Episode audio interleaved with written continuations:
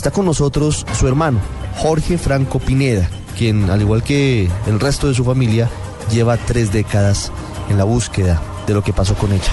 Ha sido desesperante, ha sido con una cantidad de altibajos. En un comienzo no hubo ninguna actividad oficial importante. El doctor Eduardo Maña Mendoza llevaba el caso de ir. Un día me llamó a su oficina y me mostró una providencia que decía que se autorizaba la exhumación de unos cadáveres en la fosa común del cementerio sur o en el sitio en que en el momento de la diligencia dijera el abogado. Y me dijo, mire, yo no podía decir dónde porque son donde creo que están los dos que firman. Pero no le digo usted ni a nadie por su seguridad, porque si llegan a saber, muy seguramente los matan. Lo que pasa es que eso se hacía a los 15 días y a los 8 días lo mataron.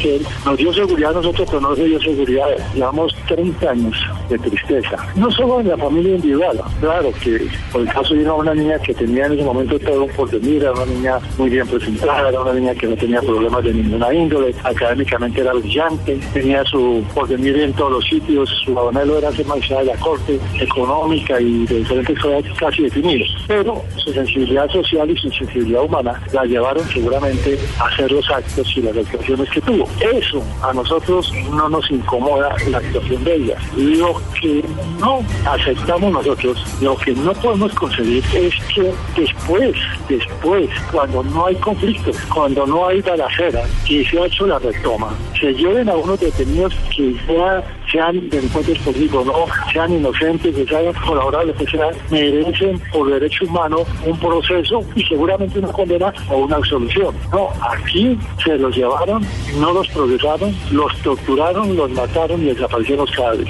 Es por eso, no por la retoma, por lo que hay procesos y hay condenados, porque a la gente se le está vendiendo la idea que los que hicieron la toma del palacio están ahí, lo que tampoco es cierto, y que los que defendieron están detenidos. No hay ningún detenido ningún proceso por la retoma, sino procesos de lesa humanidad. Y permítanme aclarar algo, ni Jorge Franco, ni la familia, ni ningún ser humano puede gozar con el dolor ajeno.